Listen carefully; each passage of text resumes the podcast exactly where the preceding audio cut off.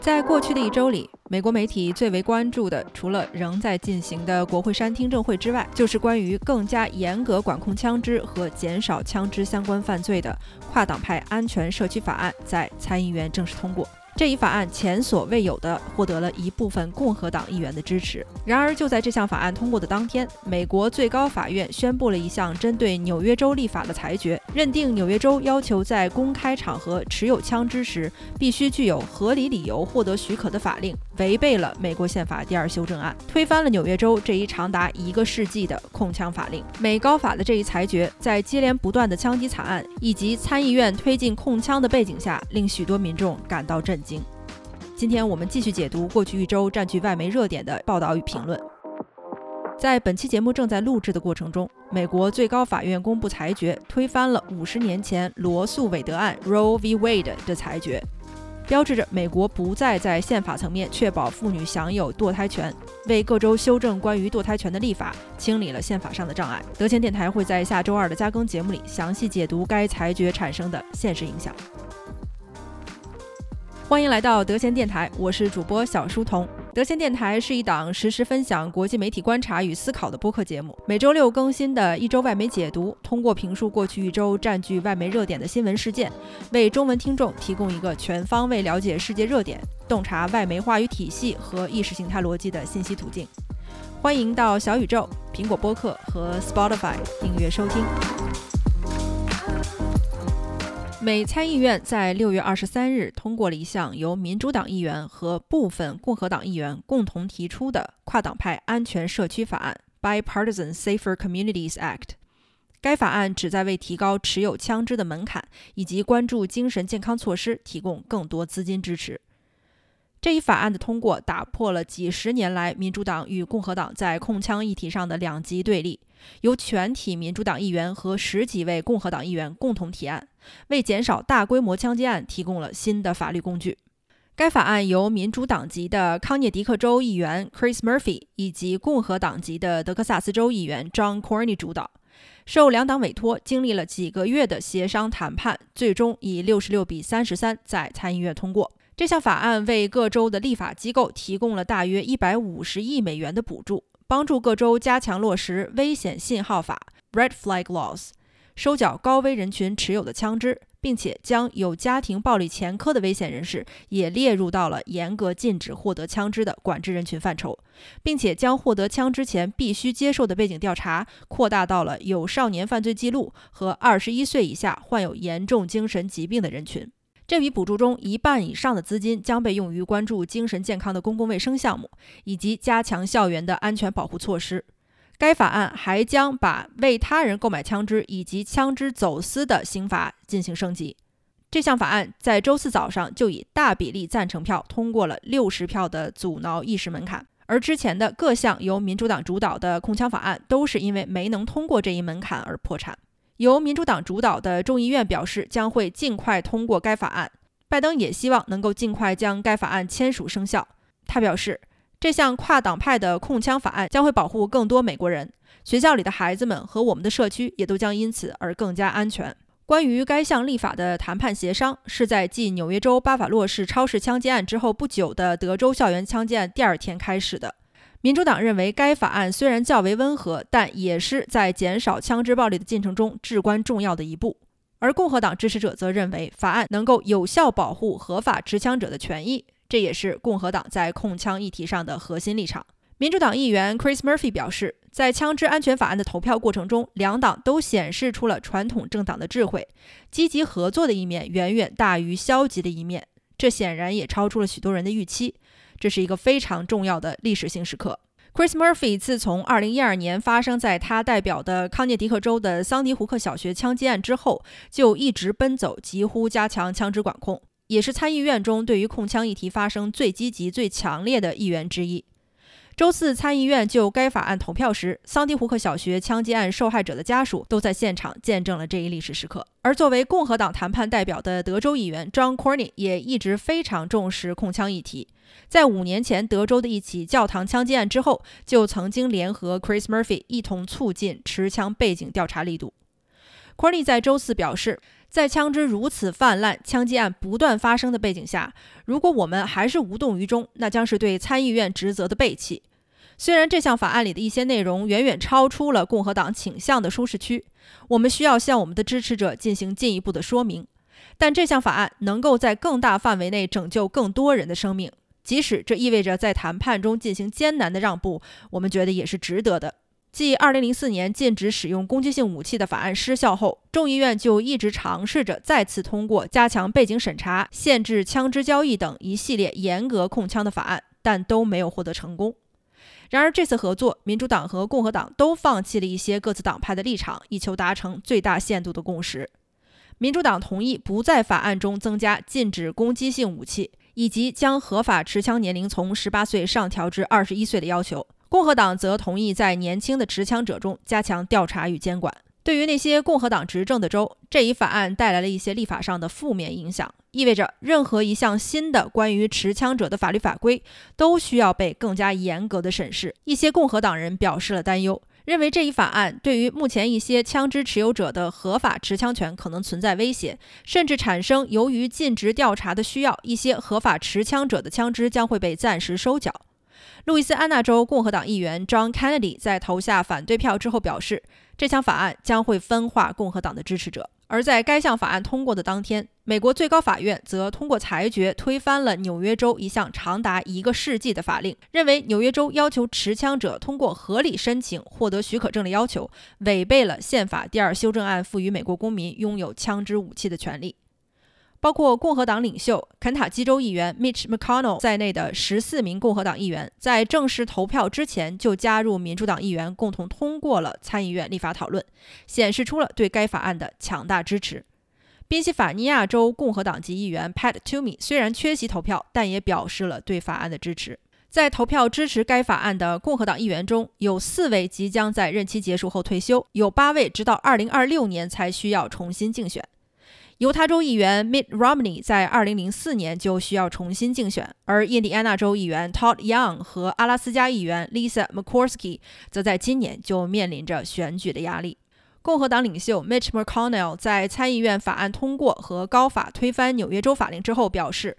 我们倒是可以这么看，在短短的24小时之内，我们连续获得了两个胜利。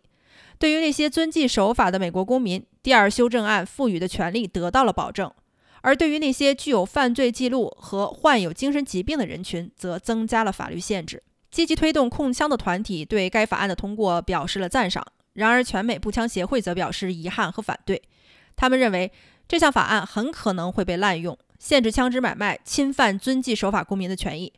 并且认为这项法案是用政府的资金推动政党议题。在周三的新闻例会上，有记者提问共和党领袖是否担心自己失去全美步枪协会的支持，而他表示：“我主要担心的是这些大规模枪击案带来的安全问题，以及背后长期被忽略的民众的精神健康问题。”共和党怀俄明州议员 John Barrasso 和德克萨斯州议员 Ted Cruz 都给社区安全法案投了反对票。但是在周三时提出了只针对校园安全和精神健康措施的高达三百八十亿美元的另一个法案。他们提出的法案将利用疫情纾困法案中的一些结余作为资金，并且已经得到了全美步枪协会的支持。美众议院议长 Nancy Pelosi 表示，将会在众议院尽快通过跨党派社区安全法案。绝大多数民主党议员以及一部分共和党议员预计将会投赞成票。即便这一法案看上去距离民主党一贯的诉求有一定的差距，但民主党团在尽快通过该法案的立场上十分一致。民主党激进派议员 Jamal Bowman 周三表示，对于这一法案在控枪议题上取得的进步十分欣慰。他说：“我当然希望看到这项法案也包括禁止攻击性武器，但是我们显然还没有到那一步。”对于这项法案的通过，虽然部分共和党议员和支持者也表示支持，但仍然有很大一部分的共和党议员表示强烈反对，认为这一法案不仅侵犯了公民在第二修正法中被赋予的权利，更让共和党失去了许多基本面的支持。《华尔街日报》在六月二十三日发表了一篇乔治梅森大学法学院助理教授 Robert Lader 的评论文章，称参议院的控枪法案糟透了。并且呼吁自由主义者和保守主义者都应当反对这一法案。Robert Lader 在这篇文章中写道：“在德州校园枪击案发生之后，民众悲痛欲绝地呼吁着众议院做点什么。其实做点什么都好，以避免惨剧再次发生。而参议院于本周提出的跨党派社区安全法案，就是他们对于民众做点什么都好的回应。但如果你的诉求仅仅是做点什么，那么为了响应这个诉求所做的事情，很有可能还不如维持现状、什么都不做带来的伤害更小。参议院的这一法案十分糟糕。如果保持现有的内容，将注定遭到来自众议院的跨党派的攻击和否定。作者认为，自由派们应当痛恨这个法案，那是因为该法案包含的对于限制持枪人群的要求，与自由派对于法律改革的方向背道而驰。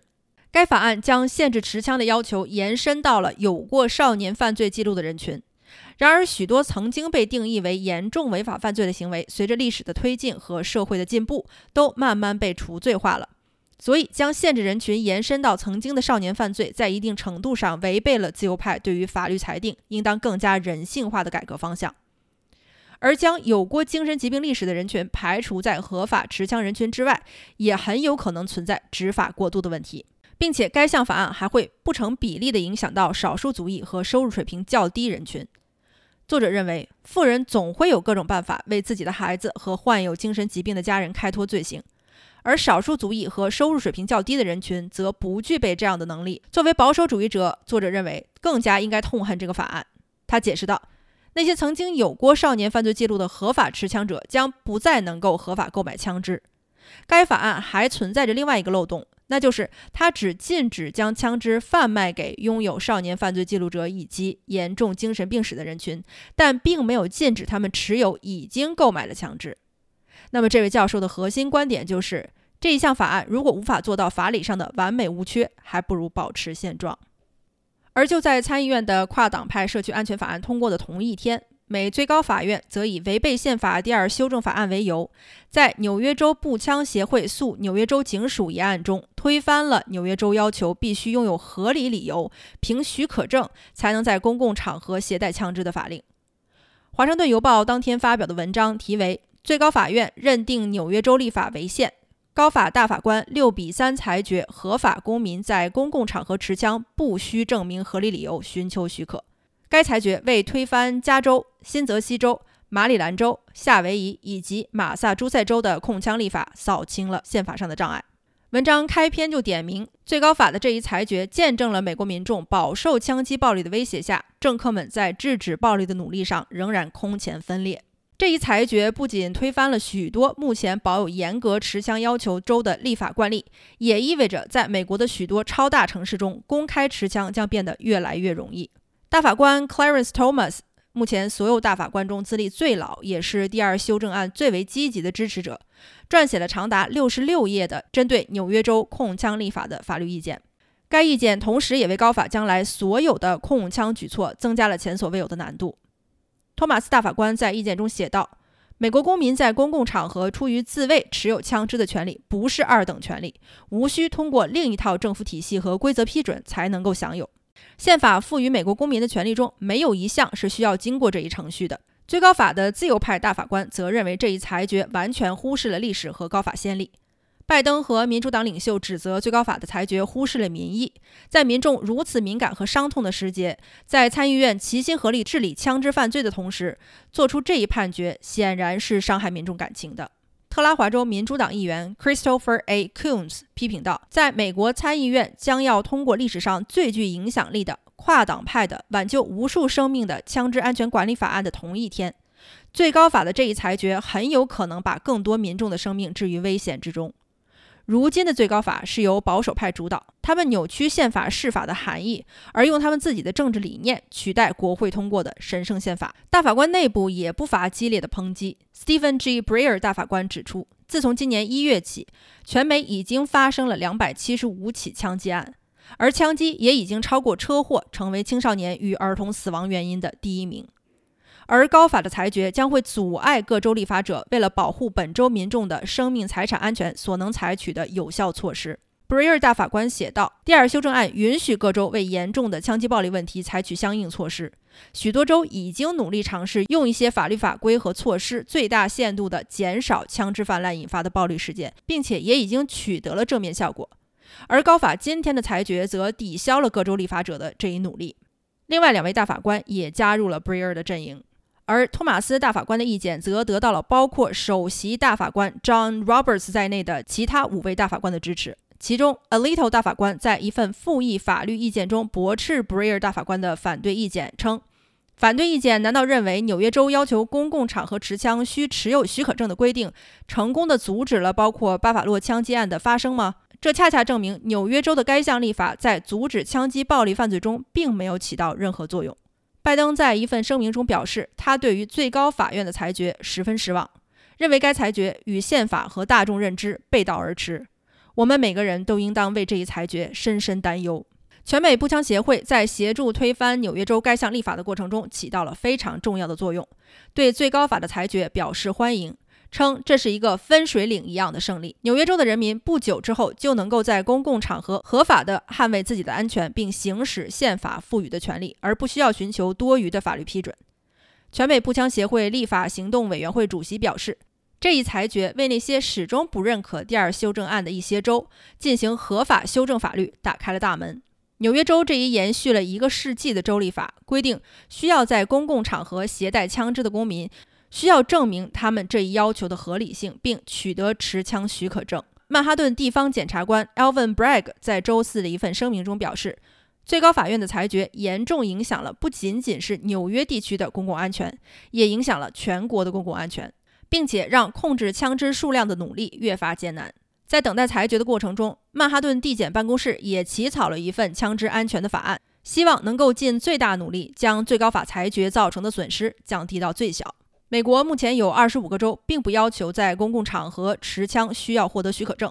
而一些州虽然要求持枪者获得许可证，但并不会要求申请者提供合理需求。公众针对最高法裁决的关注点转移到了各州立法中还有哪些措施能够幸免于最高法的最新判断标准。